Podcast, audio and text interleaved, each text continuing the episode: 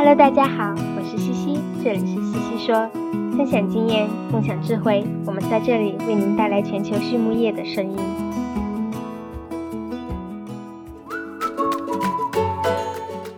五十年来，金宝致力于高效能矿物质和创新解决方案的研发，以改善动物和人类的健康和福祉。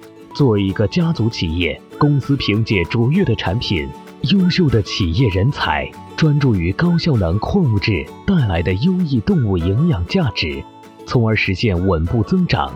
如今，金宝在全球拥有十一个区域办事处，产品销售七十多个国家。金宝致力于为一个更美好、更可持续发展的世界贡献力量。Hello，大家好，我是西西。今天这一期西西说，我们来收官有机微量元素系列。我邀请到了来自美国金宝的研发经理 Andrea 博士。Andrea 是一位年轻的化学家，机缘巧合下进入农业行业，自然也与从小养猪养牛长大的典型美国同行们有着不一样的视角。今天我请他来聊一聊他眼中的有机微量元素的差异、评估标准以及未来研发的方向。首先，我们来认识一下 Andrea。Andrea 本科毕业于美国的塔尔萨大学，学的是生物化学专业；博士毕业于美国明尼苏达大学，研究方向是药物化学。在整个长大和求学的过程中，Andrea 从来没有接触过农业和畜牧业。在博士毕业时，Andrea 在机缘巧合下加入了美国金宝，从此开始了在畜牧领域的工作。他说：“超开心当初的这个决定。”现在每天都在学习关于畜牧业的新东西，非常有趣。目前他主要负责公司的研发和技术服务，以化学家的视角来探索微量元素的研发方向。那么我们首先聊到的是有机微矿产品的分类与异同。Andrea 说，有机微量元素在畜牧业的应用差不多有四十年历史了。据我了解，很有意思的是，金宝是首先将它应用于动物营养的先驱。当时，公司的创始人和明尼苏达大学的一位药物化学教授一起合作，研发出了第一代单氨酸新产品。今天市场上的有机微量元素产品主要有七大类，这个我们以前有写过，这里就不赘述了。其中我比较熟悉的当然是氨基酸络合物了，比如最早的单氨酸锌。我先来解释一下螯合物和络合物的区别吧，这也常常是让大家摸不清楚的一个问题。螯合物是指金属与配体的两个不同位点结合形成环状结构，而络合物是指金属和配体结合，但这种结合呢不一定有两个位点，一个位点也行，也不一定是环状结构。因此，我们可以理解为螯合物是络合物的一种形式。在此基础上，这么多不同类型的有机微量元素之间差异主要体现在以下两个方面。第一个方面是配体。配体有很多种，从化学的角度看，我们需要关注化学剂量比，这是指在化学反应方程式中参与反应的物质前的系数，也就是啊，我们中学化学里学的把化学方程式配平的那些系数。通常，如果配体是多个氨基酸、蛋白或小肽，或者是多糖的话，配体和微量元素就不是一比一的结合，没有很好的化学剂量比。第二个方面是稳定性。氨基酸中的氮提供钴对电子，锌提供空轨道，两者之间形成配位键，容易与微量元素形成五元环的结构，这是自然界喜欢的稳定结构。然而，别的配体，比如小肽，就不能形成五元环结构，因为氨基酸的氨基与另一个氨基酸的羧基已经形成了肽键，这样一来就会影响金属蛋白盐的稳定性。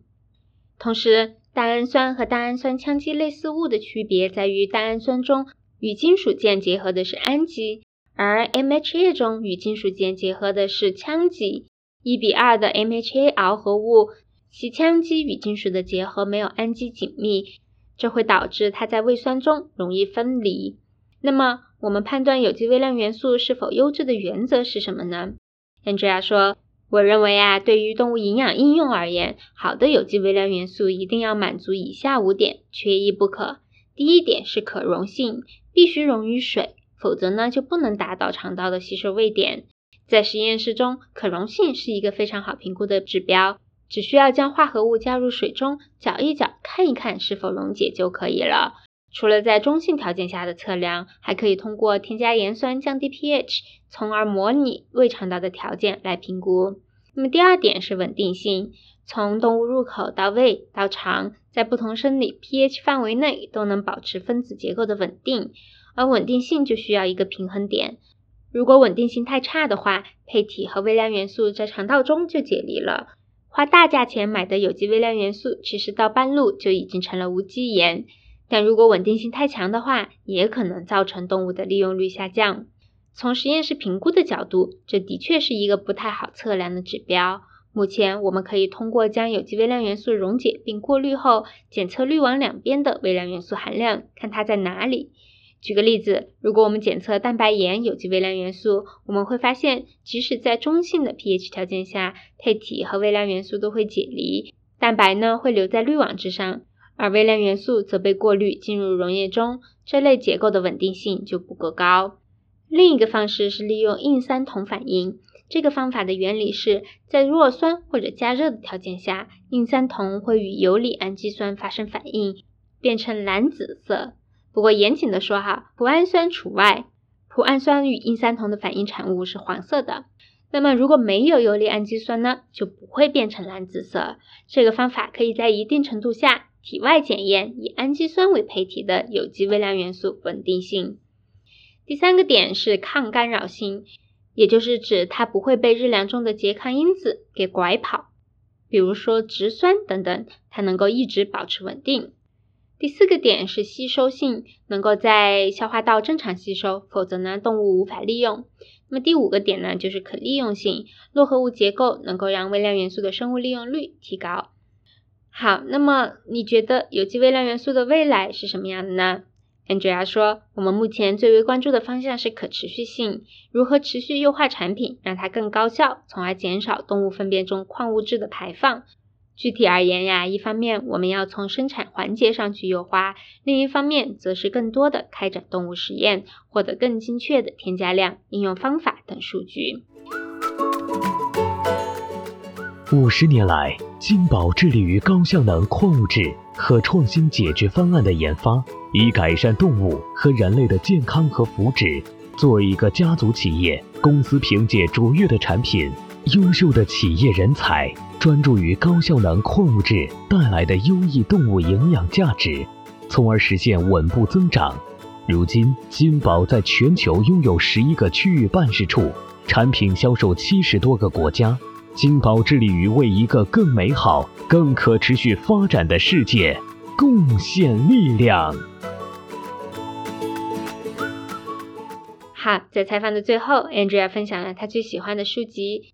他最喜欢的一个 resources 是网站 Wikipedia。他喜欢的非专业书籍是科幻小说《古老王国》系列。最后一个问题，你觉得是什么使优秀的行业精英与众不同呢？Andrea 说是好奇心，多向他人学习和请教。好，今天的西西说就到这里，谢谢大家，我们下期再见。